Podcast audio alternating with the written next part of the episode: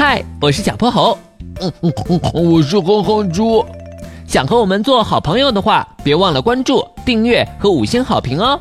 下面故事开始啦！小泼猴妙趣百科电台，哼哼猪的瞬移滑板。大大的肚皮，胖胖的身体，企鹅宝宝们一摇一摆的在冰天雪地里行走。电视中他们憨态可掬的样子，让哼哼猪看得入迷。企鹅宝宝们好可爱啊，真想去南极玩。行啊，等放寒假了，咱们可以一块儿去。可我好想现在就去呀，这有点难办，咱们明天还要上学呢。哎，哼哼猪失落的将头埋到沙发上。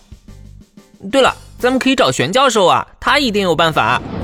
玄教授正在实验室里做研究，他戴着厚厚的镜片，头发乱糟糟的，看起来又迷糊又邋遢，难怪他总说这儿是他的老糊涂实验室呢。随后，哼哼猪向玄教授说了自己的心愿：“咕噜咕噜，是这样啊，正好我有件东西能派得上用场，喏，就是这个滑板。玄教授，等用这个滑到南极，我都要跟您一样长出白胡子了。咕噜咕噜，这可不是普通的滑板，它是一块瞬移滑板。”只要踩住滑板上的这个星形图案，再说出想去的地方，你就能实现瞬间转移。哇塞，太酷了吧！天哪，谢谢玄教授。等他们走后，玄教授盯着手里的一瓶盐酸发呆。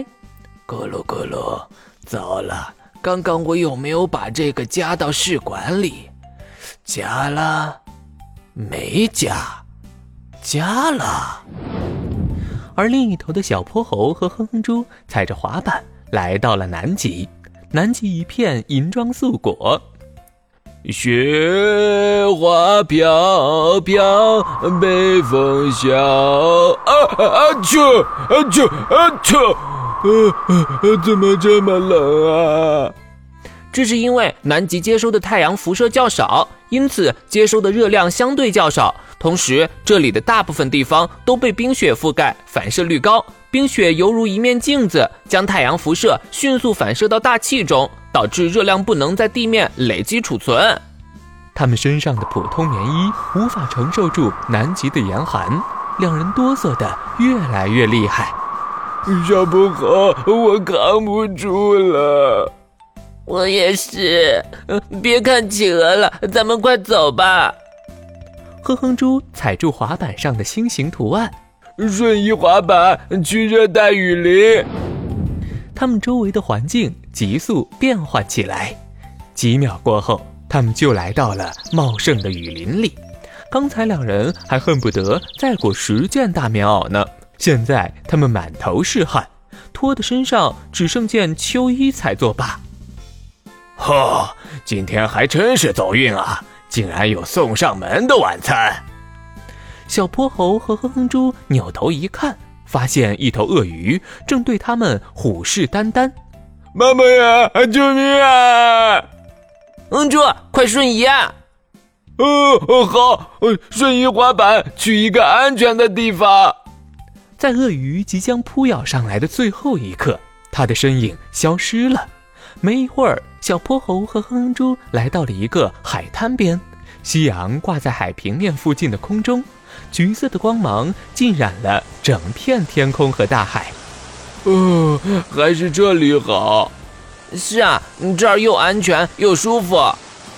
小泼猴和哼哼猪靠在海边的棕榈树上，看完了整个日落。第二天早晨，哼哼猪卧室里的闹钟准时响了起来。啊，又得上学了，真不想起呀！哎，等等，我有瞬移滑板啊，几秒钟就能到学校。再睡会儿，再睡会儿。哼哼猪又投入了被窝的怀抱里。等他再次醒来，时钟已经逼近八点。啊，不好，睡过头了。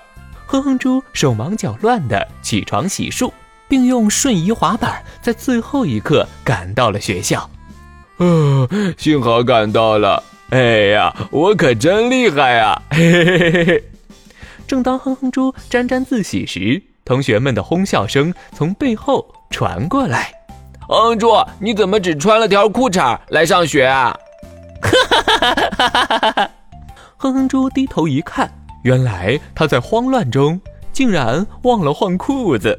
哼哼猪的脸瞬间变得比番茄还红。天哪，这下丢脸丢大了！今天的故事讲完啦，记得关注、订阅、五星好评哦！